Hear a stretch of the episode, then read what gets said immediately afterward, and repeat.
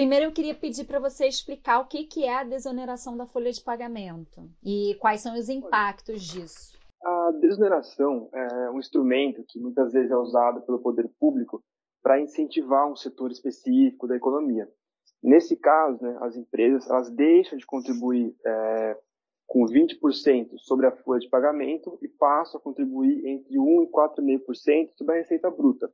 Basicamente, é o governo é, abrindo mão de receitas, né, promovendo uma renúncia fiscal, é, buscando aí, estimular algum setor da economia. Nesse caso específico, são um conjunto amplo de setores, é, 17 setores. Né? E quais são os impactos disso? para as empresas e para o governo dessa, dessa renúncia fiscal? Então, para as empresas é positivo porque elas acabam tendo uma desoneração, elas acabam pagando menos uh, tributos e contribuições para o governo. Né? Pro, especificamente para o governo, é ruim porque o governo abre mão de receitas. Né? Nesse caso específico, o impacto fiscal dessa desoneração que foi, né, que, que vai ser aí é, estendida até 2021, o governo vai perder cerca de 10 bilhões de, de reais em receitas, né? E é interessante fazer aqui uma, uma reflexão, né? Dada a atual conjuntura fiscal do Brasil, governo com elevado déficit primário, elevado nível de endividamento público, será que era o momento, né, para manter essas desonerações? Né? Será que faz sentido o Brasil manter aí 4% do PIB de, de renúncia fiscal, né, dada a situação fiscal do governo brasileiro? Acho que são essas reflexões também que, que devem ser feitas, especialmente tendo em vista a, a ótica do governo e das contas públicas. Inicialmente, o ministro Paulo Guedes tinha a intenção de ampliar a desoneração da folha de pagamento e criar um novo imposto, que muito se falou de uma nova CPMF, né? Qual a sua visão a respeito e, e se essa seria a melhor opção mesmo? Olha, esse é um tema bastante polêmico, né? O ministro tem, tem sinalizado com, com, enfim, sinalizado nesse sentido.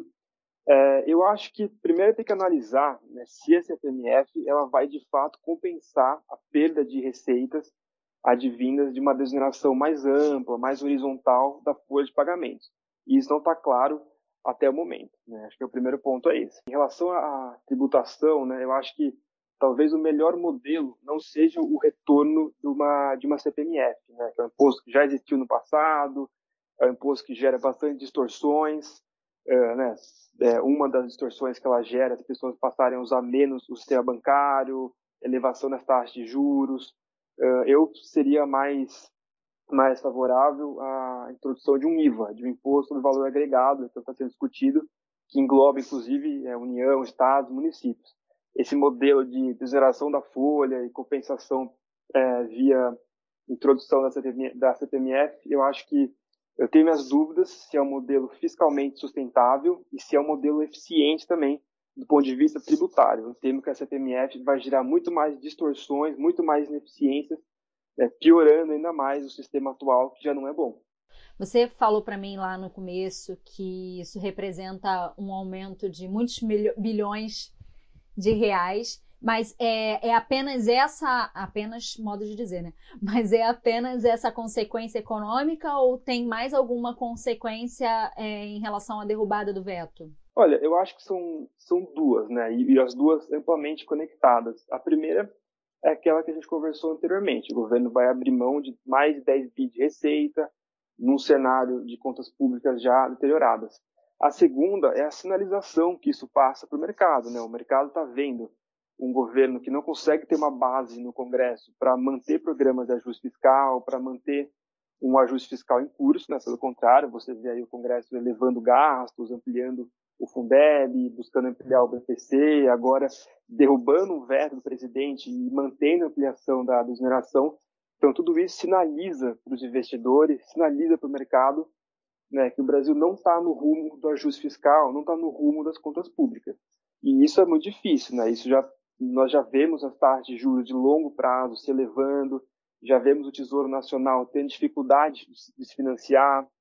Uh, então, é esse, é esse tema, esse tema da, da derrubada do veto do presidente é mais um ingrediente nesse cenário de desconfiança, de falta de credibilidade fiscal do governo que tem impactado uh, os agentes econômicos, tem impactado a capacidade de financiamento aí do Tesouro Nacional. Que alternativas o governo tem nesse cenário para cumprir o teto de gastos? Olha, é, um, é um, realmente é uma situação complicada, né? O teto ele está muitos aí corpos técnicos como a IFE, Instituto Fiscal Independente, por exemplo, é, colocam que é muito complicado o teto ser mantido nesse ano. É, o que eu colocaria é que o governo tem que avançar com a agenda de reforma. Eu acho que avançar com uma agenda de reforma administrativa, a PEC da emergência fiscal, né, que reduz gastos com, com funcionalismo, que é uma despesa elevada do governo federal, é, buscar mexer né, num ponto que a gente já discutiu, que é reduzir as renúncias fiscais, né, que é um número de 4% do PIB ao ano, um número bem elevado. O caminho para manter o teto é o caminho de reformas estruturais nos gastos obrigatórios do governo e, a, e buscar também alguma receita a mais. Né? Acho que é basicamente o caminho das reformas. E essa, essa, essa última parte que você falou de uma receita a mais viria de onde? viria de você buscar diminuir o que a gente chama do gasto tributário, né, que são essas renúncias fiscais do governo, que é um número bem pesado, né, são 4% do PIB ao ano de gasto, 4,2%, e o governo poderia tentar mexer nisso e reverter essas desonerações. O problema é que, do ponto de vista político, é muito complicado fazer isso, e o, o que o governo tem sinalizado, ou ao menos o que o Congresso tem sinalizado, é que ele não vai reverter essas desonerações, pelo contrário, ele ampliou-as ainda mais, né? Então é um cenário preocupante nesse sentido.